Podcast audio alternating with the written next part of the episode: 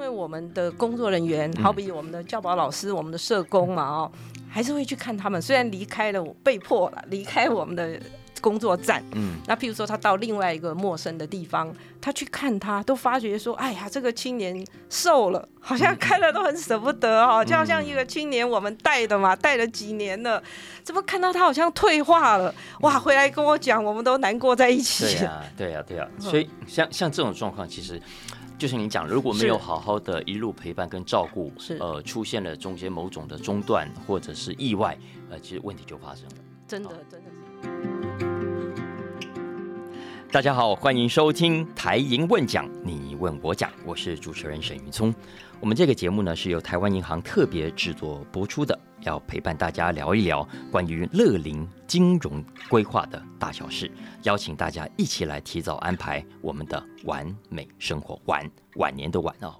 那在前面几集的节目里头呢，我们为大家介绍了关于信托的基本概念，以及信托的相关税务问题，以及信托二点零的新服务啊，比方说安养信托啦、预定信托啦等等。那如果你是今天第一次收听我们这个节目，也欢迎大家回头去听听过去的三集，那相信大家就会有一些关于信托的基本概念的理解。那我们今天这一集呢，要来谈的是身心障碍者所适用的。信托服务啊，因为关于身心障碍，我们当然很关心。可是老实说，不见得那么清楚，到底台湾的身心障碍族群有多少了？我们可以怎么去帮助他们啊？那我这里给大家提供一个内政部的统计数字啊。根据内政部的统计，我们国内啊，身心障碍者的总人数有超过一百一十八万人，占总人口的百分之五。其实我认为蛮高的啊。那这些身心障碍者当中，有大约七成算是轻重度的障碍者。他们相较之下比较有能力照顾自己，没错，也比较有机会自力更生。但注意哦，这只是比较有机会，但并不是全部都这样。而且呢，通常在他们步上正常的生活轨道之前，都会遇到比一般人更多的挫折。那另外伤残当然更不用说了哦，大概就三十五万人，如果三乘一百一十八万的话，那算是重度患者，他当然就更加困难。他们的余生基本上都得靠别人来照顾，有时候可能是家人啊，爸爸妈妈、兄弟姐妹，或者是儿女等等啊，或者是佣人或者其他的机构。但不管是轻度、中度还是重度，他们的生活处境都是非常不容易的啊。通常家人都必须付出极大的心力。那问题就来了。那如果连照顾者都老了呢？照顾者也生病了呢？或是先走一步了呢？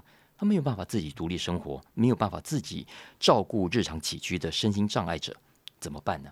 由谁来照顾？我我可以更直接的问嘛？要照顾的钱谁来出？所以这些其实都是我们日常生活中。常常会听到的，或者是媒体上会看到的困扰，有些兄弟姐妹啊，会为了照顾爸妈的费用吵架了啊，有些老人家因为付不出照顾的费用，就发生了悲剧了等等啊。所以，我们今天这一集就想来探讨，对于刚刚讲的这一类的身心障碍者，信托可以做到什么样的服务？那对于这些被照顾者来说，又可以取得哪一些可能的保护？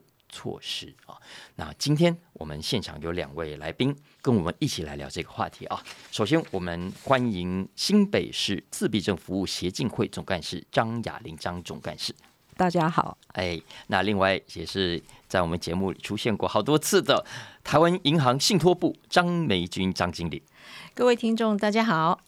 所以今天我想我们可以大致分两部分来谈啊。我们第一部分呢，当然先请总干事来为我们解说关于台湾身心障碍者，特别是自闭症常见的生活上的问题、财务问题啦等等啊，以及他们生活上照顾上的需求。然后我们第二部分再来请教张经理，现在我们政府所推动的信托计划当中，有哪一些诶可以帮助到我们的身心障碍的朋友？诶，首先我们欢迎这个张总干事。嗯，谢谢主持人哈。那首先呢，呃，我先要跟各位说明一下，自闭症哈，我先举出自闭症，到底自闭症是什么？自闭症它是一种先天脑部功能受损而引发的广泛性的发展的障碍。那我想大家都知道哈，我们的脑部功能大脑主要是掌管记忆、思考、推理、决策。语言、身体活动，哈，以及整合所有的感觉，嗯，所以我们知道说大脑是非常重要的，哈。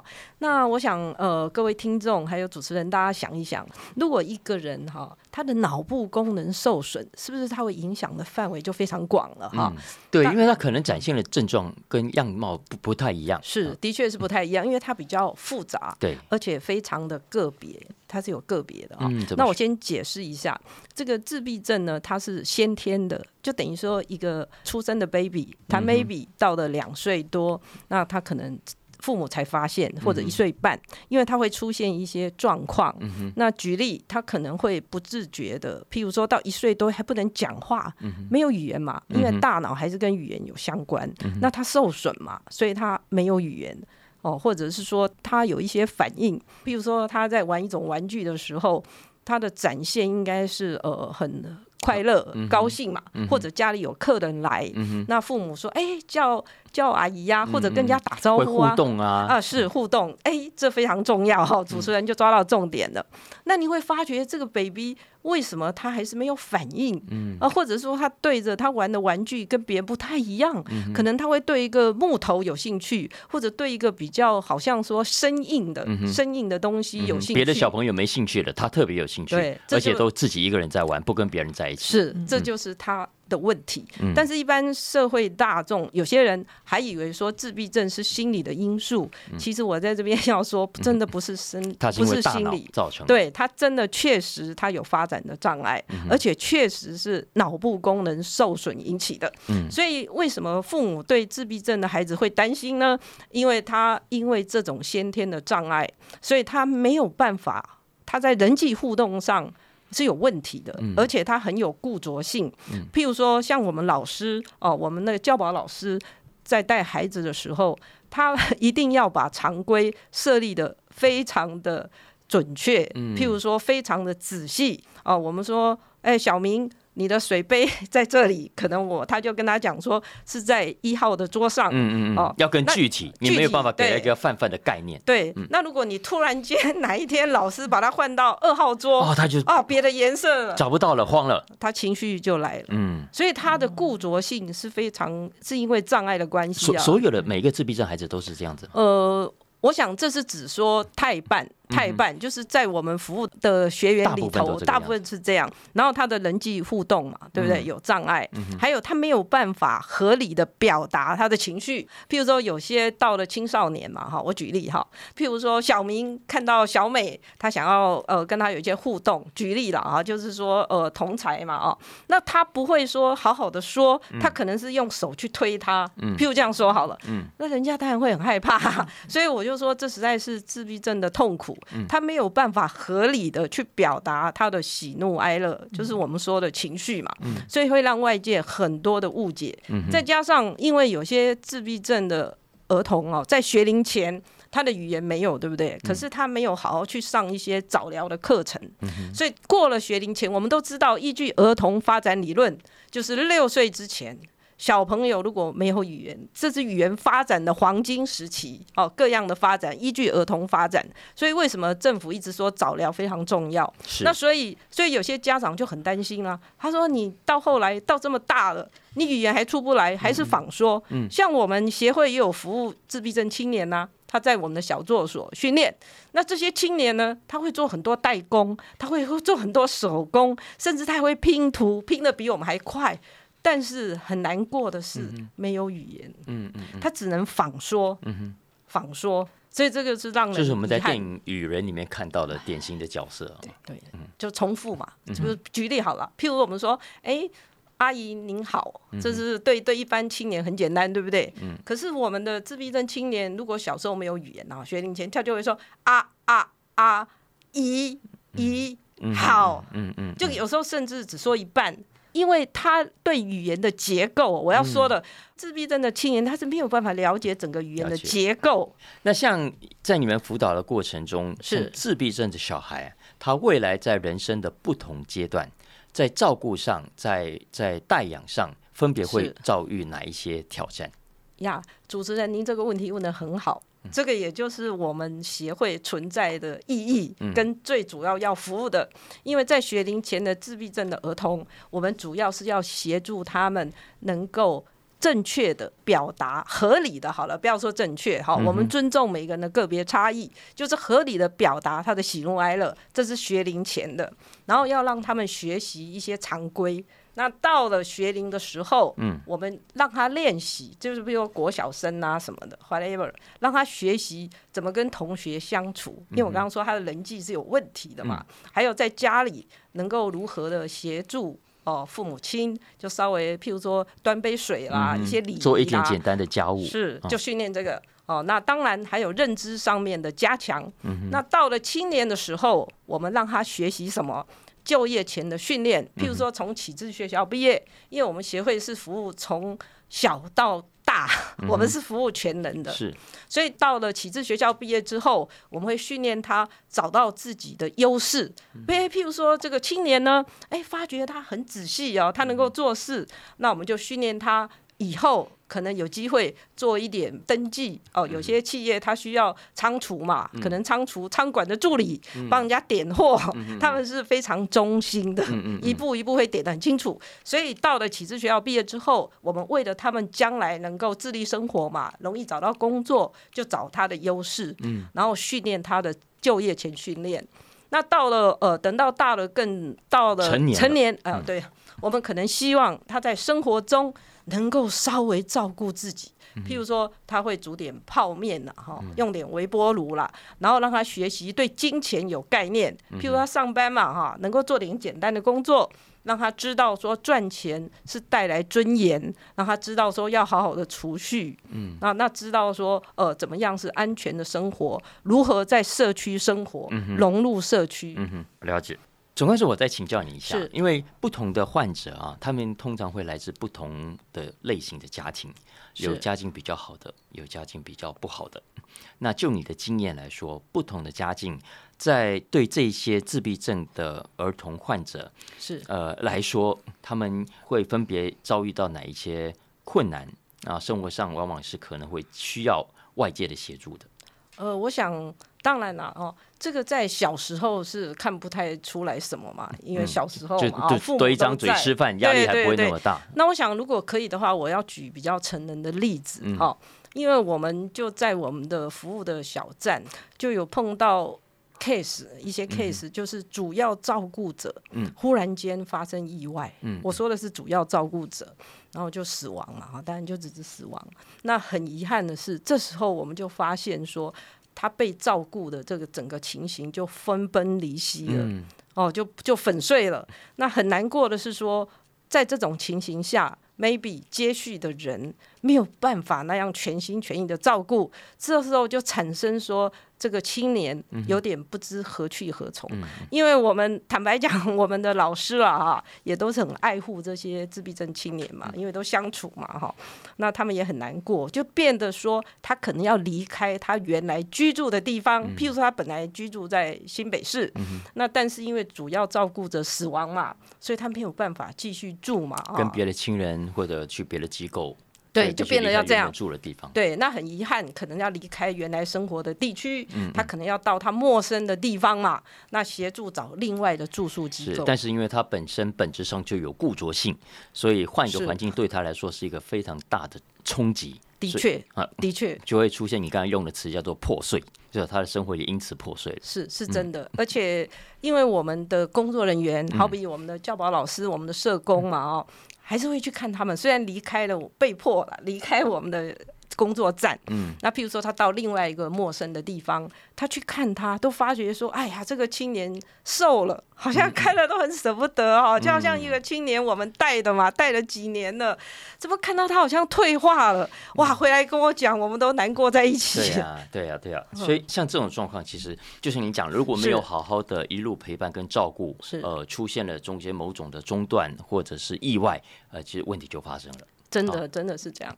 经理，我们刚才听了这个状况，因为我们知道现在政府推动这个信托是蛮全方位的，希望能够协助呃我们在不同的人生问题上，呃遇到需要协助的时候，可以扮演协助者的角色嘛。所以可不可以请经理分享一下，你你从呃你工作的角度，针对刚刚讲的身心障碍者啦、治病者或者是他的家人，我们可以给他们什么样的协助？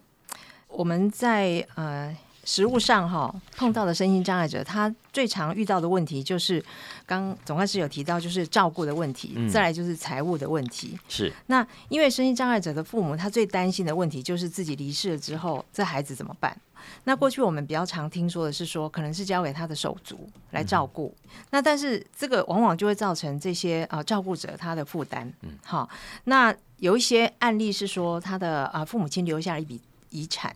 哎，给这个身心障碍者，然后这个时候亲戚朋友就争相来照顾这个身心障碍者，要目的是要这笔钱。其实他只是来觊觎这一笔遗产。嗯，好，那不然就是没有好好照顾他，反而这些身心障碍的孩子会被虐待，或是甚至被人家欺骗。好。前一阵子有那有一个就是那个和美，啊，彰化和美三兄弟，好，那他这三位就都是大概五六十岁的兄弟住在一起。那老三就是他是视觉障碍，好，那平常呢三个人就是相依为命，好，哥哥身体很不好，没办法工作，然后老二的话有出去打零工，那老三的话受到一些补，呃，就是社府方面的补助，一个月也就有三千七。那后来疫情的关系，老二工作也就。不稳定，嗯，就三餐不继，那后来老大还走了，哦，因为就是饿死了。多多大年纪啊？五十几？他老大好像已经超过六十岁，超过六十。对，那后来就是因为媒体报道了以后，那就是有一些善款进来，然后也做了信托，待会儿我可以分享一下哈。所以就是说，这些身心障碍者他们遇到的困难哈，就是说他们没有办法照顾自己嘛，好，然后托付给别人又会有一大堆的问题。嗯，那我现在就来。啊，说一下，就是我们的信托，好，对于这样子身心障碍者，那我们怎么样子用信托来照顾他们？啊，第一个方式就是说，父母呢，他可以准备一笔钱，譬如说，他可以去。看看说，想想看他未来这个生活的开销，好，大概多少钱？那他可以诶约定一下，就是说这个信托专户他要支付的哪一些项目啊？哦，或是金额多少啊？频率多少啊？好，那诶支付给养护机构的是多少钱？那譬如说这些孩子他还可以自己照顾自己，那你每个月要给他生活费多少钱？好，那另外就是我们之前有提过很重要的一个，就是要选一个。信托监察人，好，信托监察人呢，他可以就是协助他一些临时上的需求，好，然后帮他去解决生活上很多突发的状况，好，那这种信托就是我们现在台湾银行所推出的叫做真爱人生安养信托，好，那另外还有一种方式就是说，哎，父母亲他们会买一些保险，那他们会约定说，他保险身故受益人是这些身障的孩子，嗯哼，好，那。以这些身障的孩子，他成立保险金信托，嗯嗯，那他就向保险公司申请一个批注，好，就是说当理赔的金额可以直接入到这个信托专户里面，然后来照顾这个孩子，比如他的生活费啊、医疗费啊等等的，然后他也可以去安排，就是我们刚刚讲亲友啊，哈，或是社福机构啊，哈，来担任他的信托监察人。那目前呢，我们台湾银行也有保险金信托这样的商品，嗯哼，好，所以就是身障的家庭，他也可以利用这个保险金信托来照顾他的身障的孩子，好，那啊，再回到我刚刚提到的那个和美的三兄弟，他那个案例就是后来彰化县政府的社会处，他就把我们分行成立的那个爱心捐款专户的钱，然后用。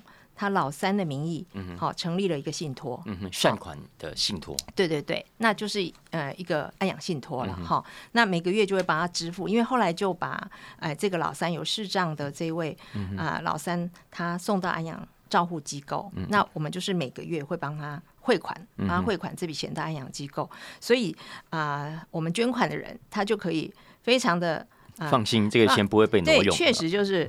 来来照顾他们这个家人。好，那目前啊，我们的金管会推的信托二点零里面，好，对于身心障碍者就可以提供这样子的信托服务。我会简单的讲哈，因为我觉得大部分的家庭的财务都不是太好的，啊。是，我觉得你刚刚讲的第一种啊，就家境也许比较好，比较有钱，是所以呃，我就可以先存一笔钱在这个信托账户，那将来我老去之后可以留给孩子用，然后固定的分配给他。但我相信大部分的人可能恐怕不见得有这么个财力 去这样分配，所以就会用到你刚刚讲的第二种，也许他在生前就已经买好了保险。那这个保险金会在他过世之后给付，那这个其实同样就可以信托到你们这里。是他这个保险金，就是说父母亲呢，他要先在这个保险金信托上面，好，先请保险公司帮他做批注。是，好，那保险公司当他要做理赔的时候，他就知道，哎，他这个保险金是要直接入到嗯哪一个专户里头，他中间就不会经过第三人之手了。嗯，怎么样？总干事，你觉得？听了经理这样的介绍，类似像这样的商品，呃，在你们的经验当中实不实用？呃，我觉得刚张经理分享的哈，我觉得这个蛮适用，也蛮实用的。因为很多父母就是担心说，他未来如果老了或者走了，嗯，这个孩子怎么办？哈，这个自闭症孩子怎么办？那坦白讲，要照顾自闭症的孩子，或者是心智障碍的孩子，当然财力钱呢，真的是很实际的，是啊，非常重要的。是是。那如果能够呃，父母能够在生前做一个妥善的规划，是那是不是其他要照顾这位自闭症孩子的亲友好了，是不是就比较放心，也比较有意愿？是是，压力也不会那么大。对对对，就是说，哎，因为我们成立了这个。我们这个真爱人生安养信托，它这个信托的资产是可以随时来加入，就是不是说一开始你就是要筹一笔钱哦，好要放进来，好，那父母亲他可能可以陆陆续续，而且他可以利用那个免税额啊，好，每年两百四十四万的。好，赠与税的免税。啊，就是我刚开始开户的时候，嗯，呃，指定这些用途做这个准备的时候，我不见得需要准备那么多的钱，是是，而是我接下来慢慢继续工作，继续储蓄之后，慢慢再把钱信托进来。是是是，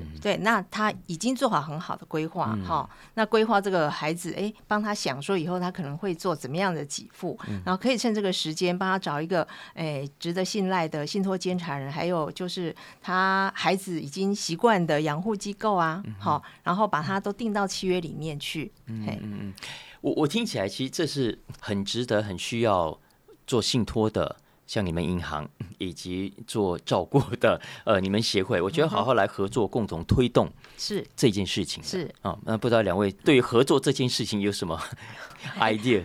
其实我可以先分享一个，我们现在已经跟。啊，有一个社福机构的一个合作的案例，嗯，好，这个案例呢，主要是有三方哈，包括政府、社福机构，还有我们金融机构。那政府的部分就是台中市政府的社会局，哈，那社福机构是中华民国幸福家庭促进协会，好，那这个专案呢，它主要是由台中市政府来做专案发起人，那它蛮特别，就是说它是利用公益彩券的盈余的经费来补助。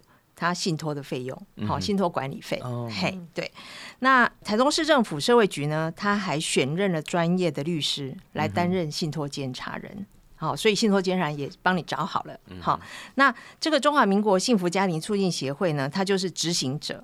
那他就是去辅导这些身心障碍者家庭来办理信托，等于是帮他牵线。他看到了这些人，那告诉他信托是什么，然后引导到我们台湾银行来做信托。好，那我们台湾银行呢，就是会我们会设计，我们已经设计了制式的信托契约，好，所以就是很方便客户去阅读，还有去填写。那这些生障者，他就是委托人，也是受益人。好，在信托期间呢，我们就会依照信这个身心障碍者他的利益来，我们会做呃资金的管理啊、运用啊，哈，还有专款呃支付他所需要的一些生活上面的给付。嗯，好，那目前呢，这个。签约手续费就是刚刚提到的，用用盈余，那其中百分之五十就是用那个啊公益彩券的盈余来做补助。嗯，那所以就是这个是一个非常蛮成功的，就是由三方政府啊、社会福利机构还有我们是三方成立的这样子一个专案。是，而且而且呃有有公信力，是，嗯，我觉得可以达成实质的帮助。是，总干事觉得你会跟你的辅导的对象来怎么样讨论这件事情？呃。我觉得说这个工作哈，由台湾银行来，就是说成为可信托的银行的话，我觉得是非常实至名归了哦。因为我想说，因为大家都知道啊，台银应该是哦终于所托了哦，而且是商誉那是没话讲了哦。那我想呃，我是同理一般家长的心情哈。假设一个家长他想要找一个银行嘛哈，来来办理信托，第一个。是不是首先要这个银行不会倒嘛？呃，我是轻松的说了哈。第二点，是不是这银行是可信靠的、值得信任的嘛？哈。那我想说，如果假设我们可以跟台湾银行合作的话，我想这个是乐观、乐见其成的哈。那我这边呢，我听了之后哈，因为我们协会啊，主要就是共视觉了哈，就重要的决策就理监事嘛，还有理事长，我们的大家长哈。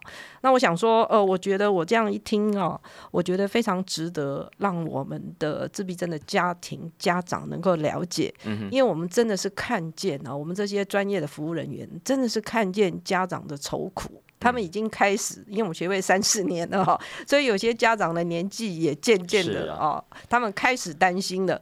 不瞒各位说了，有时候我们开家长会，家长也曾经问过，他说：“哎，他们以后怎么办？”也问过托付给你们？哈，是啊，类似，就是说协会有什么规划哈？可以想象，可以想象哈。那简单的说哈，我今天听到哦这样信托的这些产品哈，OK，那我觉得真的是让我感觉到是值得去介绍给家长的。哈，那我想呃也很实际哈，很务实了哈，并不是说一定要一大笔钱。我刚刚有仔细听哈，就说那个钱可以储蓄的，还可以慢慢存的哈。那我想说，我回去会跟我的呃理事长、我的主管还有理监事们哈，就说来说我来说明报告这件事。那如果说台湾银行如果说有可以这样安排的话，会请他们来说明会这样，费用要算便宜一点。是啊，是啊，对，我们可以 成立一个专案，没有问题。因为其实我们现在。在也是很希望把这个这么好的信托的产品，嗯，能够介绍给需要的人，好，那所以我们也是积极的跟很多社福的机构，好，在做联系。那我们也是希望他们说能够找他们的亲属、找他们的家长过来，哈，那让他们能够理解到，哎，我们信托，怎么样子可以帮助他，让他没有呃后顾之忧，哦，能够妥善照顾他的孩子。是是是，不好意思，金主还是要帮。家长问一下，好，还是会有家长可能不放心啊，对不对？那我这个钱会不会放在你们账户里面不见掉？会不会拿去呃 买买什么商品不见掉？哎，这点应该要这样说哈，就是第一个，刚刚总干事有提到了，是我们是百分之百的国营银行。好，诚信可托。好，除此之外，我们的哎监督我们的公公婆婆非常多。嗯，好，例如说，很好。对，我们我们金管会是我们的监督的单位，那会常常来做检查嘛。好，金融检查。那对于我们信托财产的话，其实啊，我们在第一集的时候，秘书长提到说，我们信托财产其实是有它的独立性，它是独立于我们银行自有财产。以外，所以你们不能随便动用。是啊，是如果怎么样了，银行的债权是不能来动用这笔财产的。会不会有什么理专啊，来来劝说？当然动这笔钱不可以，不会嘛？是，所以所以其实委托的家长是可以放心的，因为这笔钱虽然到时候自己可能不在了，管不到的，是，但是台湾银行有政府的监督底下，这笔钱会继续的用在孩子们身上。是的，是的。嘿，其实我有一点。可以跟那个总干事这边建议一下，就是跟这些家长啊，因为有有些案例，就是说，当他们要来签信托契约的时候，他们因为孩子哈没有去做监护宣告或是辅助宣告，对，导致签契约的时候遇到了一些问题，哈，对，这个非常重要，是是是，所以我们就是会先去建议啊，就说，哎，这些啊家长们，他可以先去。法院哈去做监护宣告，这个非常重要，而且我真的觉得这个一定要趁自己啊父母亲还有行动力、意识还清楚的时候，就做好这个准备，而不是说啊不管，反正到时候拖到我真的没有办法了再来处理。对，有些家长他会误以为，就说，哎，我的孩子好像还可以，可以上班呐，好，还可以正常生活啊，好，应该不会有不用去申请这个所谓的监护宣告或者辅助宣告，或是觉得啊那个会不会很麻烦？好，会不会很烦注意，或者说觉得会不会被人家做记号？好，注记起来会不会对我的孩子有什么样子的？会不会？会不会？当然是不会，当然是不会。好，我觉得讲的蛮清楚的。最后两位还有什么要补充的？好，那我再补充一点哦。银行信托业的角度，我们希望就是说，透过信托它特有的资产保全的功能，还有就是信托财产它本身的独立性，我刚刚提到它可以专款专用，好这样子的功能来提供身心障碍者呢，它更安全稳健的财产管理服务。还有呢，就是除了法定的补助之外，它可以增加一个创新的，我们觉得它是创新的福利措施。好，那期待呢，就是结合我们金融、法律、社工，还有身心障碍这些跨领域的专业，我们一起共同来为身心障碍者还有他的家庭提供更有尊严的生活环境。嗯，是我我是我觉我觉得，如果未来朝这个方向去，会会是非常好的，非常棒的。是的，来总干事。呃，我想在这边哈，最后我要稍微表达一下，今天听了张经理的分享哈，我想社服团体协会有一个天职啊哈，因为我们坦白讲，我们服务自闭症的家庭常常都是中长期的，所以我们也很感动啊。有些自闭症的家庭把协会当做家，真的是家，我们也希望是有家的感觉哈。那坦白讲，社服团体它有一个天职，就是专业助人。案主权益，所以我看了这个信托的机制，它有一个角色就是信托监察人。我想这在里面扮演很重要的角色，所以我认为我们要自我期许哈。如果我们可以担任信托监察人的角色，这样的话一起来帮助身心障碍的家庭、自闭症的家庭，我想会更圆满哈。所以我想这是我们的自我期许，而且我觉得有一个任务，真的是要关心我们自闭症。家庭他父母年老这件事情，这是我们协会现在要重视的。啊，我想今天非常感谢张经理的分享，哈，我们是乐见其成，是就为了对他们有更好的照顾。真的，真的，我我也觉得这一集听起来非常有意义，我觉得是是为这个社会做很好的事情的。是。那我们今天非常谢谢两位来现场跟大家分享，我觉得今天这个非常有意义的话题。我们谢谢总干事，谢谢谢谢张经理，来也谢谢大家收听我们今天的台银问讲，你问我讲。那如果你喜欢我们这一节的节目，欢迎订阅，也欢迎给我们五星评价，按喜欢或者是留言支持。如果对我们节目相关内容有疑问或者有更多的兴趣，也欢迎大家参考 Podcast 文字栏当中的相关讯息跟连结。